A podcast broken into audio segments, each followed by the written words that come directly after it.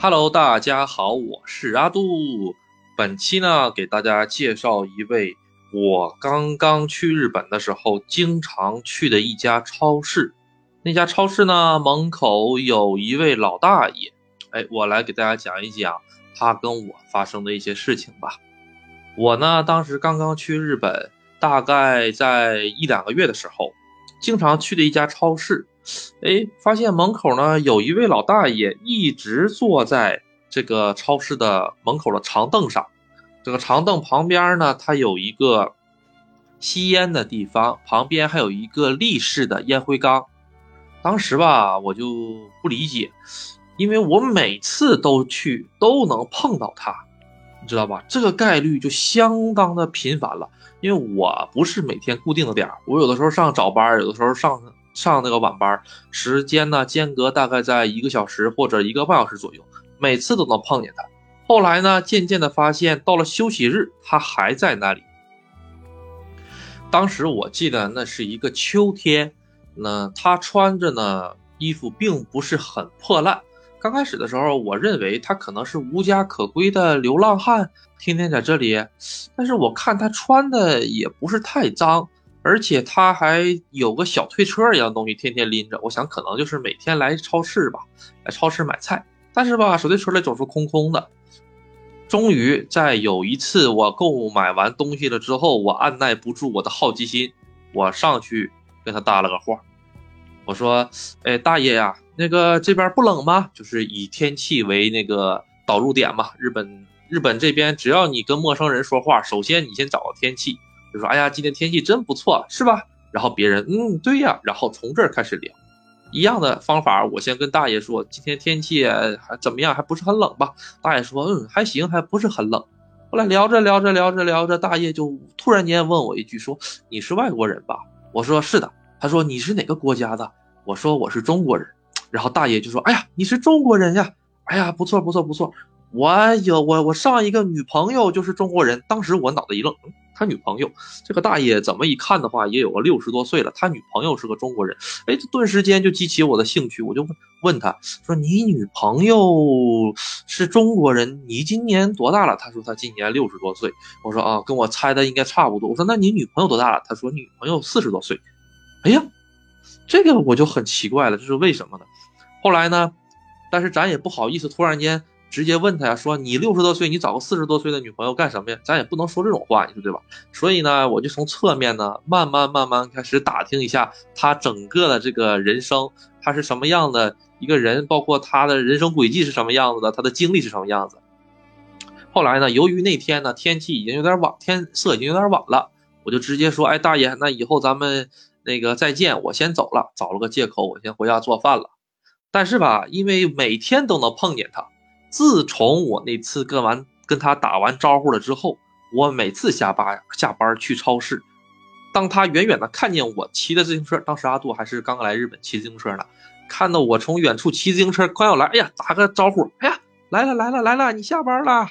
然后呢，我就进，我说我先进去抢个半价菜啊，先进去抢个打折的菜。抢完打折菜之后出来了之后，然后我就跟大爷唠唠个唠个五分钟，唠个十分钟的，然后我再回家吃饭做菜，慢慢慢慢慢慢的吧，就对这个大爷的一些人生啊、一些事情啊，有所了解。这个呢，慢慢给你慢慢给大家讲。首先呢，先跟大家讲讲这个大爷。大爷年轻的时候吧，他是日本的自卫队，他呢当年在军里边当了一个大佐，大佐其实是个挺高的官了。然后呢，他为什么现在在超市呢？因为他当了大佐之后吧，他日本是能退休的。他中间不知道因为什么事情，然后呢，从自卫队早早的退了，四五十岁的时候就退了。自卫队实际上能到六十多岁退休的，他是跟公务员一个级别的啊。但是他到了四五十岁的时候，他就早退下来了。找这个理由啊，咱也没问。但是早退下来了之后吧，就不知道怎么回事，这个人生就进入了低谷，就一蹶不振。可能我大概率推，我大概率想哈，有可能是因为赌，或者是因为酗酒。因为我跟这个大爷十次见面，有八次他浑身带着特别浓烈的酒气。这个酒吧也有可能是因为他遭遇了一些事故之后借酒消愁，这个我可能也是这么理解。但是他年轻的一些事情吧，他也不好意思说。但是他就是说，哎，年轻的时候自己当兵的时候多么多么多么多么辉煌，哎呀，多么多么多么厉害。但是吧，中间遇到了发生了什么事情，让他变成现在这个样子，他只字不提。这个每个人都有每个人的伤疤吧，咱也不提了。然后呢，咱们就直接转到了这个大爷的那个现在近况。哎，他为什么会有个中国的这个这个女朋友呢？然后呢，我就问了一问，他说是什么呢？也是像这种，哎，在超市的时候，在门口的时候碰到了，哎，当时他好像是喝的特别特别醉，哎，然后直接从长椅上溜下来了，就是没坐稳，啪倒在地上躺着了。倒在地上躺着吧。日本这个社会是这样的，你在大道上看见有人躺着，谁也不会管，最多最多最多好帮你好心叫个幺幺零，然后人就走了。啊，有很多人幺幺零都不见，有幺幺零都不帮你叫，幺二零都不帮你叫，就是不管你，完 完全完全就是当没有看到。但就是那一次，他喝的比较多，然后呢，从长椅上那个滚到地上的时候，那个有个中国的那个呃小姐姐给他打电话，叫了幺二零，叫到幺幺零，然后呢，全程还给他送到医院，还给他那个还跟着他一起看看病什么玩意儿。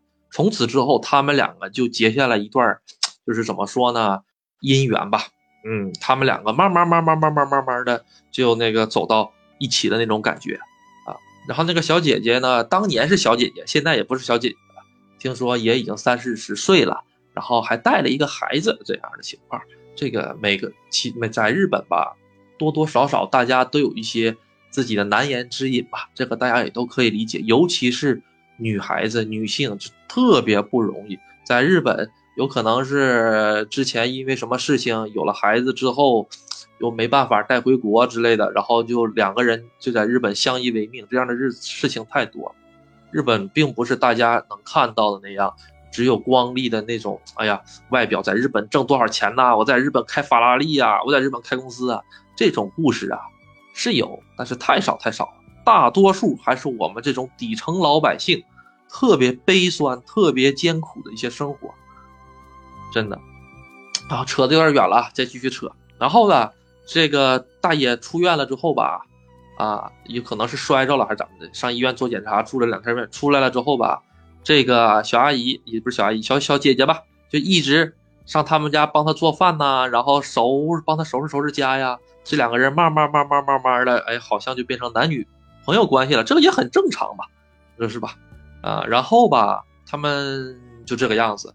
然后讲到这儿的时候，那个老爷爷突然间从手里拿出来一个小本本，一个特别特别厚的一个小本本。那个小本本密密麻麻的记满了好多的人名，还有电话，还有还有还有那个事情，还有地址，我也不知道是什么。他就突然间问：“你叫什么名字？”我就把我的名字告诉他。他说他说：“你叫你的电话是多少？方便告诉我吗？”我说：“行吧，告诉他吧。”其实，在日本随随便便给别人电话，这个是很不靠谱的一件事情。你在大道上，你跟别人说：“请问你能不能把你电话给我？”日本人百分之九十九点九九九九九都是直接会回绝掉的，说这个是我的个人情报，我不会给你的。啊，中国其实也是一样，但是日本更加更加更加难，他连你名字都不会告诉你。啊，我吧，因为跟他聊了很多。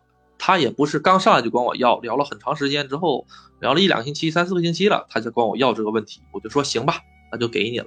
然后给完了之后吧，我就看他那个小本子上面，啊，记了好多好多那个中国的人的名字，因为我们那个村里面吧，中国人说实话啊还是挺多的。啊，尤其是像我们这样的在奥特莱斯工作的挺多的。我说哦，这些人，这些人，我就说了一句，这些人都是中国人吗？他说是的，这些都是以前帮助过他的人。我这心里就一想，你看，你看，都是中国人帮助日日日本老爷爷，看没看到？没有，没有哪个日本人帮助日本老爷，都是中国人帮助日本老老老爷爷。哎呦，然后，哎，我就觉得这个老爷爷过的是真的特别。辛苦，他是什么呢？他现在是属于拿他拿那个养老保险，拿社保过日子，但是他的社保呢比较低，然后吧还没有工作，他这个岁数呢也没有什么工作，然后好像还有点酒瘾呐什么的，就天天坐在超市的长椅上，啊，然后吧说实话穿的也稍微有点破烂，每天都带着酒味儿。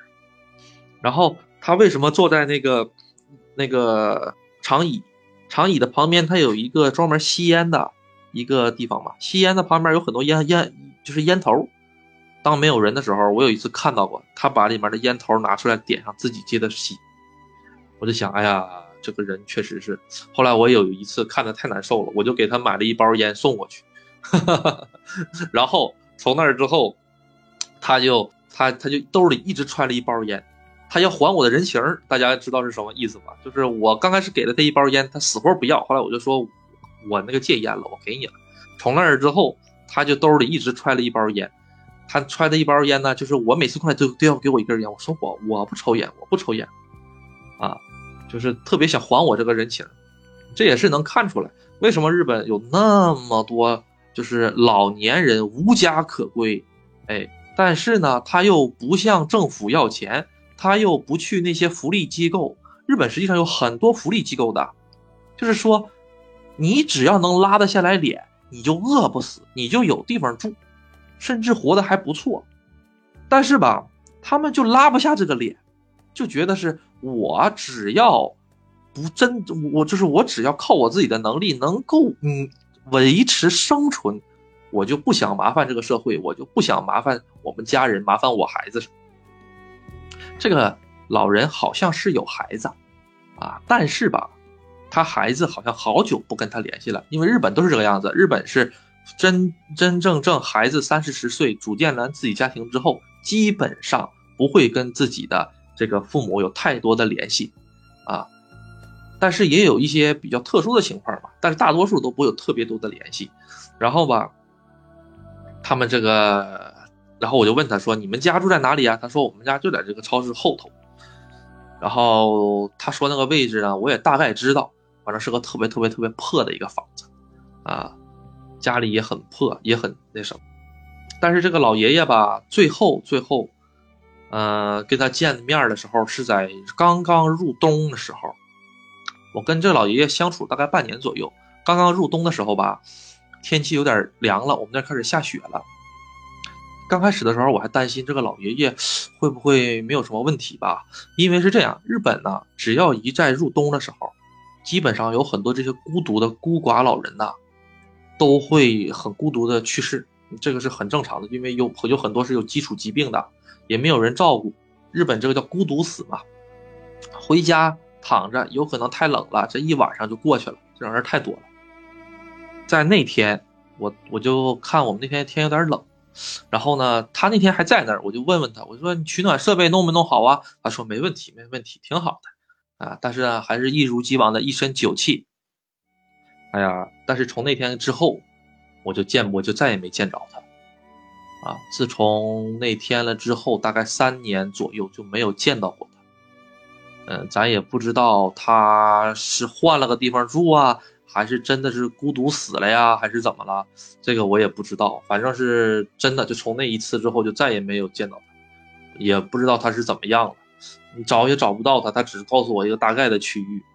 所以说吧。嗯，日本其实这种方面，就是这种孤独死还是特别特别多，特别特别怎么可怜呢？我觉得是很多孤独死都是怎么被发现的呢？冬天其实不易被发现，我看一些新闻都有一些被老人在家成干尸了才发现的。他们是怎么发现的？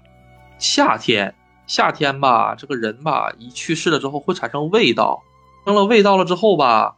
这个就会有邻居来投诉，邻居投诉了之后吧，就会给警察打电话。打警察呢，一上门一看啊，就发现了这个人是怎么回事至今吧，我还记得这个老大爷经常跟我说的一句口头禅儿就是“少年一定要心怀大志”。就这句话真的是现在我还是刻在我的脑子里，基本上每次见到我就说：“少年，你一定要心怀大志。”嗯，好吧。这个稍微有点悲伤的这个日本超市老爷爷，我们就先讲到这里，谢谢大家的收听，拜拜。